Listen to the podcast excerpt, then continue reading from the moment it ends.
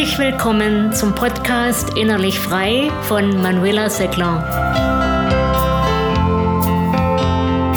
Die meisten Menschen sind so glücklich, wie sie es sich selbst vorgenommen haben.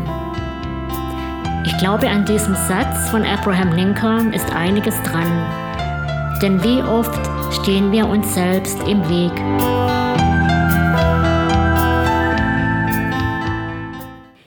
Dass wir unserem Glück mitunter selbst im Weg stehen, indem wir uns zum Beispiel in ungesunde Beziehungen verstricken oder uns in schädlicher Weise mit anderen vergleichen, ist auf der einen Seite natürlich bedauerlich, auf der anderen Seite ist es eine gute Nachricht, denn sie beinhaltet, dass es so nicht bleiben muss. Ziemlich oft könnten wir nämlich mit relativ einfachen Mitteln viel glücklicher sein, als wir es sind. Ein erster kleiner Schritt dazu wäre etwa der, oder vielmehr ein größerer Schritt, indem wir uns jetzt dafür entscheiden, von nun an unsere Spielräume für ein glücklicheres Leben besser zu nutzen. Ein schöneres und besseres Leben lässt sich etwa viel leichter realisieren, wenn wir insgesamt mehr auf unsere Gedanken und Gefühle achten und mehr darauf achten, wie wir Dinge und Menschen wahrnehmen, die uns im Alltag begegnen wie wir unsere Begegnungen interpretieren und nebenbei bemerkt auch ein bisschen mehr darauf achten, wie wir unsererseits mit anderen umgehen. Nicht nur, weil das gute Beziehungen erleichtert, sondern weil ein wertschätzender Umgang uns selbst mental und körperlich entspannt und Stress reduziert. Um hier nicht missverstanden zu werden, ich behaupte natürlich nicht, dass mehr Achtsamkeit und Wertschätzung im Alltag die Lösung für alle Probleme sind. Das wäre dann doch der Komplexität unterschiedlicher Faktoren zu wenig Achtung geschenkt. Und doch bleibt wahr, dass das Kennen und vor allem Verinnerlichen und Verwirklichen einer glücksförderlicheren Haltung in ihrer Wirkung massiv unterschätzt wird und den unschätzbaren Vorteil hat, dass es in uns selbst verfügbare Mittel für ein erfüllteres Leben bereitstellt. Im Folgenden möchte ich zwei Aspekte für eine Haltung in diesem Sinne mit dir teilen.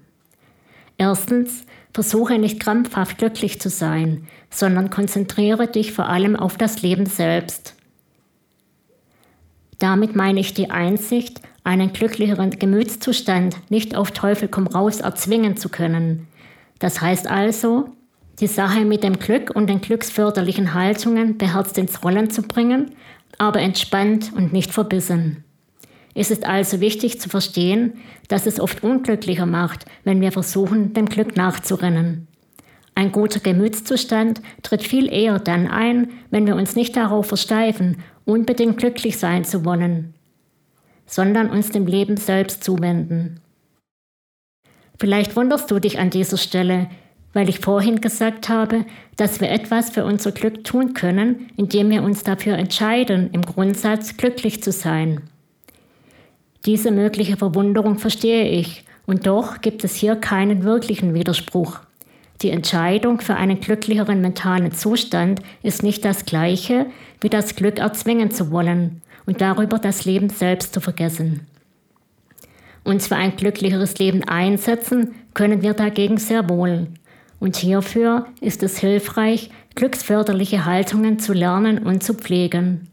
Unter anderem eben auch die, das Glück nicht erzwingen zu wollen. Zweitens. Pflege ein kluges Erwartungsmanagement.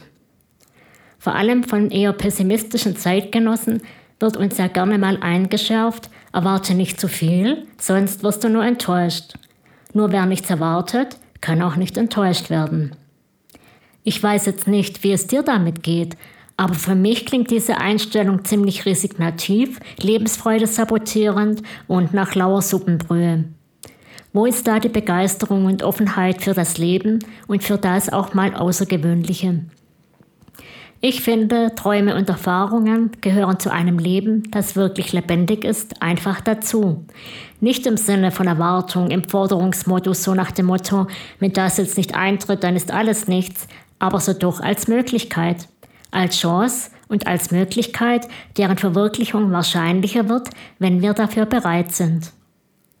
denn Wünsche im Horizont der Möglichkeiten werden leichter wahr als Wünsche, die wir uns nicht mal zu träumen erlauben. Also habe ruhig Erwartungen, Träume und ja, auch Vorfreude in Bezug auf das, was in deinem Leben möglicherweise noch kommen mag. Allemal zielführender, als gar nichts zu erwarten, erscheint mir die Frage, wie wir damit umgehen, wenn unsere Erwartungen einmal keine oder eine ganz andere Art der Erfüllung finden, als wir es uns erhofft haben. Sind wir dann maßlos enttäuscht oder sind wir dazu bereit, auch diese Realität anzunehmen und das Beste aus ihr zu machen?